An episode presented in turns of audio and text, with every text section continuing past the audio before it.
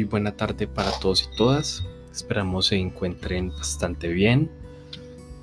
El día de hoy nos reunimos en torno a un tema que nos convoca y que nos ha suscitado bastante preguntas durante todo este tiempo, más aún en esta contingencia mundial. Este tema es el cuerpo. Ese cuerpo, cómo habla, cómo se construye, cómo se expresa a través de los otros cuando nosotros mismos somos los propietarios de ese cuerpo. Así pues, acompáñenos a este primer episodio, un episodio que hablará sobre estos asuntos preliminares del cuerpo, pero que también nos dejará interrogantes, y muchos de ellos posiblemente serán un motivo para seguir grabando muchos más episodios de este cuerpo. Empecemos pues.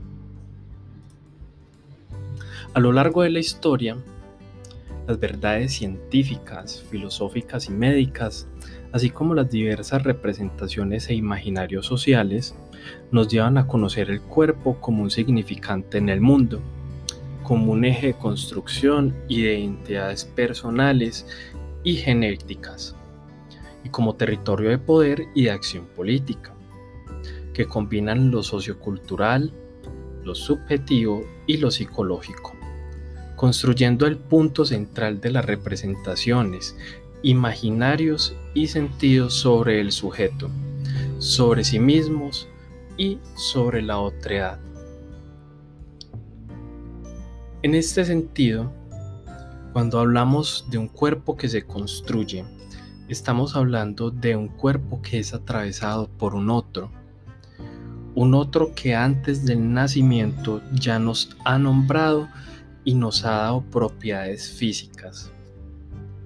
Muchas veces escuchamos, quizá en las historias de nuestros padres, tíos, abuelos, entre otros, que decían, ay, ojalá saque los ojos de su papá, vea usted que sacó eh, la misma estatura de su tío, los cachetes de su abuelo, entre otros, ¿cierto? Esas propiedades nos las dieron a nosotros antes de nacer y fue un cuerpo que fue nombrado a partir de ese lenguaje. Debe ser de estas especificidades y de estas características. Sin embargo, cuando nacemos y empezamos nuestro transcurso por la vida, nos damos cuenta que no. Es un cuerpo que precisamente es erógeno, sin instinto, que se atraviesa pues, como lo había dicho antes, por el lenguaje, porque ese lenguaje está primero, es antecesor incluso a nuestra existencia.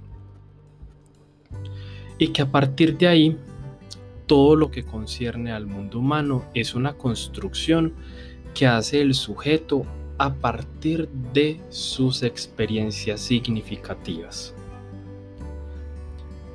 Vemos pues muchas veces que el cuerpo en ciertas edades eh, es más delgado, más alto, más bajo, colorado, pálido, más moreno. Pero a medida que vamos creciendo, ese cuerpo va cambiando, va sufriendo modificaciones anatómicas. Entonces, bien, si ya nacemos con un cuerpo, si ya tenemos un cuerpo, como que construimos ese cuerpo.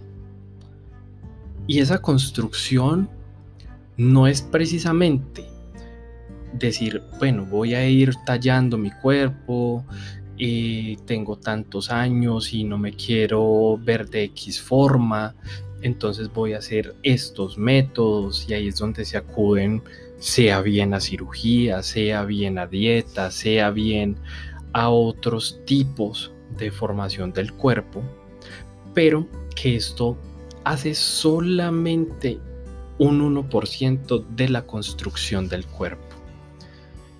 Pues el cuerpo cuando lo construimos es directamente a partir de nuestras experiencias de un otro que nos señala con su lenguaje, pero también un otro que señala ese cuerpo como si fuera propiedad de él. Por ejemplo, ay, es que usted no debería ser de esta forma. A muchos le han dicho, su cabello tiene que ser de esta forma, eh, usted tan peludo, pues córteselo, eh, tan calvo, déjese crecer el cabello, entre otros. Pero, ¿para qué? ¿Para qué simbolizarnos a través de ese otro si ese otro no hace parte de este cuerpo?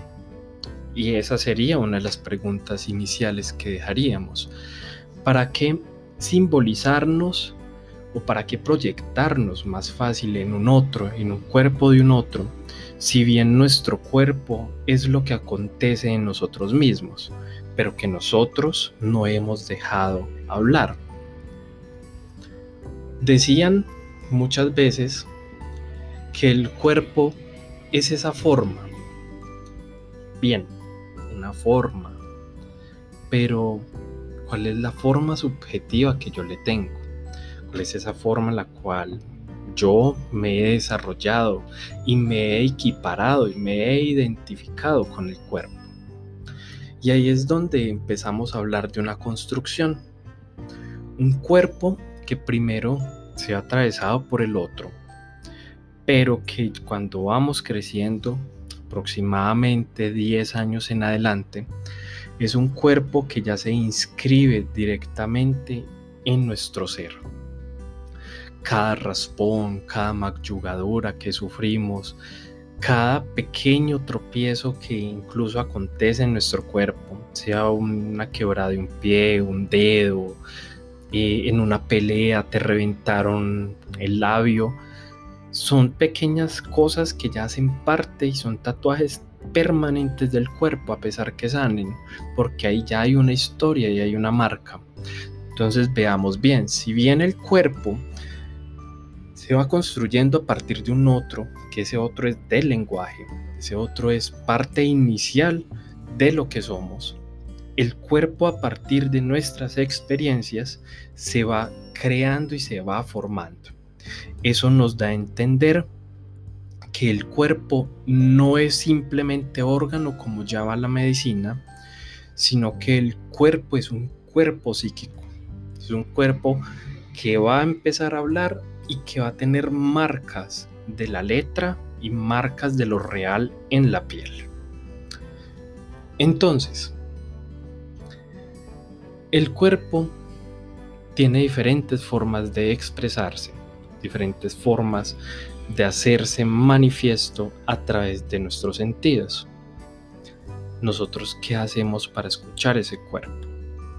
Ese cuerpo que tiene defensas, que tiene nervios, sensaciones, percepciones, pero que nosotros no nos hemos atrevido a dejar escuchar. Veamos entonces que Freud en un momento hablaba que si bien el diván es parte de un análisis para evadir esa mirada, para permitir que fluya el análisis, también hay algo que acontece en el cuerpo y ese cuerpo cuando se somete a diferentes formas, a diferentes momentos de la vida, ahí el cuerpo sufre grandes modificaciones, no solamente psíquicas, sino que tienen repercusiones en lo anatómico. Podemos decir entonces que el cuerpo en estos primeros momentos es un cuerpo que pasa de ser un cuerpo sombrío, un cuerpo que es totalmente ajeno, un cuerpo, que es parte de un otro. Después rescatamos un cuerpo que es nuestro, que empezamos a construirlo con nuestra historia, con nuestras marcas, con nuestras trazas en la piel. Pero, ¿qué hacer con eso? ¿Qué pasa cuando crecemos y no deseamos escuchar el cuerpo? ¿Qué sucede cuando nuestro cuerpo tiene un dolor, sea en un pie, y, no me he caído. o el pálpito que le dicen muchas abuelas antepasadas nuestras, siento un pálpito en el pecho, eh, esos dolores de cabeza inesperados que tenemos. ¿Qué acontece con esto? Ese lenguaje que el cuerpo está depositando. Un ejemplo claro de ello, muchos universitarios en épocas de parciales tienen, más, tienen manifestaciones corpóreas pero que esas manifestaciones corpóreas no se sienten y muchos dirán, ah, sí, es estrés, pero ese estrés, ¿qué nos está diciendo? ¿Cómo se siente ese estrés de ese momento y cómo saber que ese estrés es estrés solo de ahora o es un estrés que viene desde antes, que es un dolor que viene anterior a muchas circunstancias? ¿Cómo tener esto? ¿Cómo saberlo? Por ello, para ir redondeando este primer episodio que es corto, queremos proponer escuchar ese cuerpo vía lo que él dice. Es decir, muchos de nosotros sentimos hambre a mediodía, pues, es evidente, pero ¿cómo se siente esa hambre? Trayéndolo mucho más a colación el ejemplo, se trata es de escuchar esos diferentes momentos del día y cómo esos diferentes momentos del día van aconteciendo en nuestro cuerpo. Recibe una buena noticia. ¿En qué lugar del cuerpo se deposita esa buena noticia? ¿Dónde se siente en el cuerpo? Tengo una ansiedad. ¿En qué parte del cuerpo está depositada la ansiedad? No es que tengo mucha migraña. ¿Qué puede significar esa migraña? No muchas veces y no siempre un dolor corpóreo habla de un organismo o un órgano doliente. Casi siempre se ha descubierto que son dolores que acontecen a partir de momentos que hemos guardado y no hemos expresado. Por ello, para cerrar este primer episodio, les invitamos a permitir expresar estas cosas vía la palabra, vía el arte, vía la literatura, pero que estas cosas no queden represadas en el cuerpo, sino que salgan, que broten y que con eso podamos construir un cuerpo consciente de aquello que habla. Tengan buena noche.